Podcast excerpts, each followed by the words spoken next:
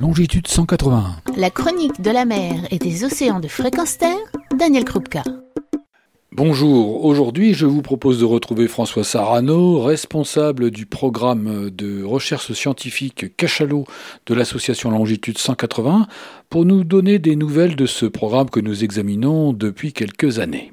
Bonjour François. Bonjour Daniel. On se retrouve ensemble pour euh, reparler du programme cachalot de longitude 180. Tu fais des recherches euh, sur euh, les cachalots et puis tu nous as dit dernièrement qu'une publication scientifique, résultat de l'année 2020 et des années précédentes, avait eu lieu. Est-ce que tu peux nous en dire plus? Alors d'abord, nous faisons des recherches, longitude 181, MMCO, René Eusé et bien sûr les laboratoires associés. Sans eux, nous ne pourrions pas avoir ces résultats. Et j'insiste ici sur euh, la qualité du travail mené par Justine Girardet qui fait sa thèse sur la, la génétique des cachalots et bien sûr Jean-Luc Young. C'est grâce à eux que nous publions aujourd'hui un formidable article sur les liens de parenté des individus au sein du clan des Gueule Tordue. Nous avons montré et précisé l'ensemble des liens, de tous ces liens de parenté qui nous permettent de comprendre pourquoi ces cachalots vivent ensemble entre eux et qui permettent de comprendre aussi comment les liens sociaux transgressent ces relations parentales. Comment les nounous, qui ne sont pas liés génétiquement avec un certain nombre de jeunes, s'occupent d'eux malgré tout. Il fallait comprendre les liens de parenté pour découvrir avec certitude qui étaient les nounous et comprendre qui étaient les nounous allaitantes et les nounous babysitters. Par exemple, la petite Lana qui est née dans la nuit du 20 au 21 février 2019, et dont la mère et Irène Gueule Tordue, la matriarche, et le père Noé, ça il fallait la génétique aussi pour savoir qui était le père. Eh bien, elle a deux nounous.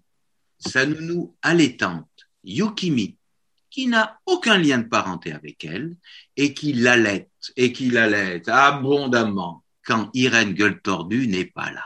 Et puis, il y a sa nounou babysitter, qui est Germine. Tout le monde connaît Germine. C'est elle qui babysite, qui s'occupe, qui protège tous les jeunes du clan de Irène Gueule Tordue depuis 2011. Et donc, Germine, elle non plus, n'a aucun lien de parenté direct avec euh, la petite Lana, et pourtant, elle s'en occupe. À elle trois, Irène Gueule Tordue, la maman, Germine, la babysitter, Yukimi, la nounou, eh bien, elles protègent et elles vont faire grandir au mieux l'ANA au sein du clan d'Irène Gulton. On comprend aussi comment, selon quel lien, quelle relation, le clan, qui est très gros aujourd'hui, se sépare en deux sous-groupes. Le groupe de Irène avec euh, Yukimi, Lana, Germine, Arthur, etc. Et le groupe de Elliot, Tache Blanche, Zoé, Alexander et leur mère. Quand on regarde la génétique, on le comprend tout de suite. Elliot et Tache Blanche sont demi-frères, pas par la mère, ils ont deux mères différentes, mais par le père. Et puis nous venons de découvrir que la petite Chesna est la sœur vraie de Tache Blanche, c'est-à-dire même père, même mère. Donc ils sont de, de la même famille étroitement reliés. Et puis nous découvrons aussi que la fameuse petite Zoé qui s'occupe un peu des autres est la sœur vraie de Alexander, même père, même mère.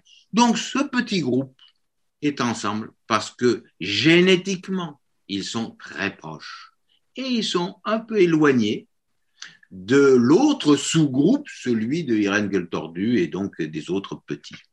Mais ce que la génétique montre aussi, c'est que quand même ces deux sous-groupes sont unis par une arrière, arrière, arrière grand-mère commune et qu'ils ont tous quand même ce même ancêtre qui montre la matrilinéarité des clans de femelles cachalots.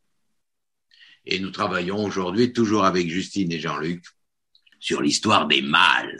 Mais ça, c'est une autre histoire.